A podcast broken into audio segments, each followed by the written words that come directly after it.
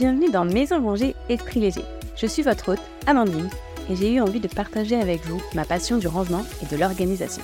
Dans chaque épisode, nous explorerons ensemble le monde du home organizing et du home management. Que vous soyez submergé par le chaos de votre maison, à la recherche de conseils pratiques pour optimiser votre espace de vie, ou simplement désireux de trouver des idées pour simplifier votre quotidien, ce podcast est fait pour vous. Nous verrons ensemble comment commencer à désencombrer vos espaces, ranger efficacement, et je vous donnerai également des astuces pour rester organisé facilement et sans plus d'effets. Mon objectif est vraiment de vous inspirer à simplifier votre vie. Au fil des épisodes, je partagerai mes propres expériences, ainsi que des conseils pour vous aider à créer un environnement sanctionnel et adapté à vos besoins. Alors préparez-vous à vous plonger dans le monde du désencombrement, du rangement et de l'organisation familiale. On se retrouve chaque semaine pour toujours plus de nouvelles idées. Prêt à commencer? Alors c'est parti Hello Alors aujourd'hui j'avais envie de vous parler d'un sujet assez important qui est le temps en fait. Parce que de quoi on manque tous? Bah de temps. On court toujours après le temps. En fait, euh, quand on est seul, on manque de temps. Quand on a des enfants, on manque encore plus de temps et on se demande même ce qu'on faisait avant. Bref, en fait, le temps, il s'achète pas et bah, les journées, euh, elles font 24 heures pour tout le monde. Et le but, c'est quand même d'arriver à faire de ces 24 heures euh, quelque chose d'intéressant, des choses qu'on aime, et voilà, sans, sans, se prendre la tête. Et du coup, la gestion du temps, c'est toujours un sujet assez euh, compliqué, on va dire. Donc si on veut faire tout ce qu'on a envie, il vaut mieux s'organiser et apprendre à gérer son temps. Et c'est pourquoi aujourd'hui, j'avais envie de partager avec vous cette astuce, ou plutôt sept conseils ou tips de gestion du temps au quotidien. Alors la première, c'est en fait tout simplement établir des routines. Créer des routines quotidiennes, ça va être pour vous et pour votre famille quelque chose de vraiment intéressant. Il va falloir inclure des plages horaires dédiées aux tâches bah, essentielles comme les repas, les devoirs, le jeu, le repos. Les routines, elles aident vraiment à instaurer ce sentiment de stabilité et d'organisation dans la journée. En mettant des routines, vous savez aussi mieux quel temps il vous reste pour faire les autres activités. Par exemple, je ne sais pas, les, enfants, vous savez qu'en général, la sieste, elle se termine vers 15h30 et votre routine du soir, bah, elle commence à 18h30. Donc, entre les deux, vous savez que vous avez 3 heures pour faire l'activité de votre choix. Et en fait, ça, ça va déterminer ce que vous allez pouvoir faire, tout simplement. Donc vraiment, créer des routines, ça vous aide à structurer vos journées, structurer votre temps.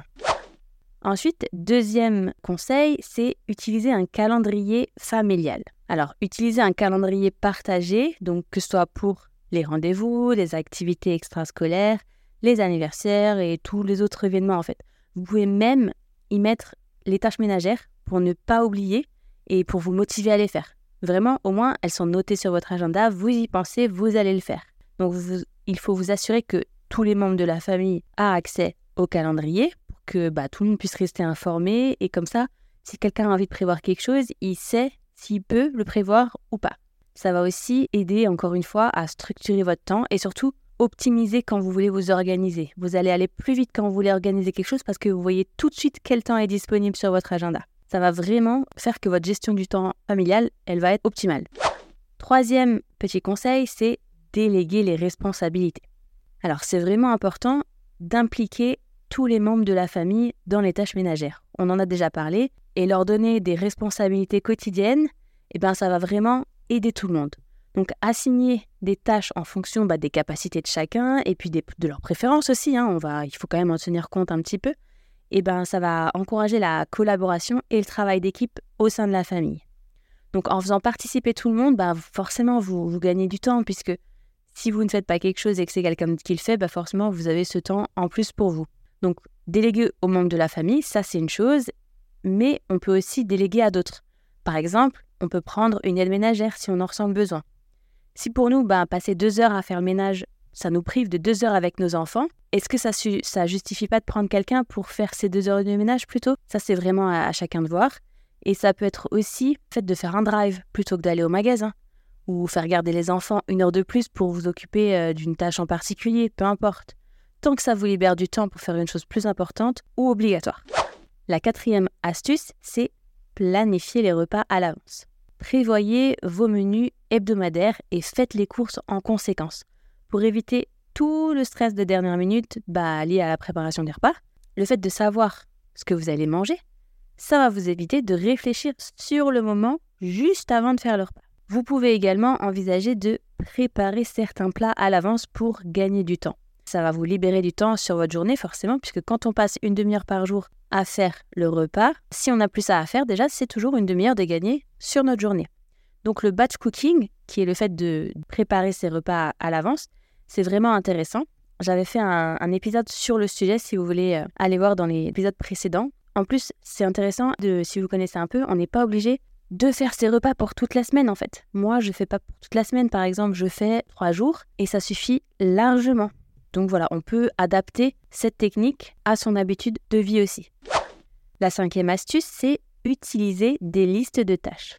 Créer des to-do list quotidiennes, donc pour vous ou pour les membres de la famille, ça va vous aider à rester organisé, à vous rappeler des tâches importantes et puis surtout à suivre votre progression tout au long de la journée. Alors par contre, on évite les listes à rallonge parce que sinon, on ne sait plus par où commencer. Et en fait, on fait rien et surtout, on a l'impression de rien faire.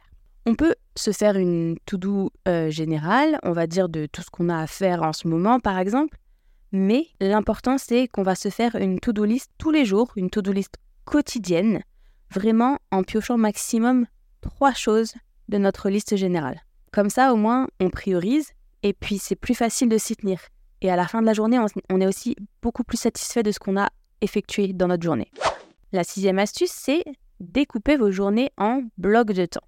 Donc divisez votre journée en blocs de temps dédiés à des activités spécifiques, comme par exemple euh, bah, réserver des plages horaires pour le travail, le temps en famille, votre repos, les loisirs et tout ça. Ça va vous aider à rester concentré et à maximiser votre productivité. Par exemple, pour le travail, on peut faire des sous-blocs et faire par exemple de la compta, répondre à ses mails, passer sous mes appels téléphoniques.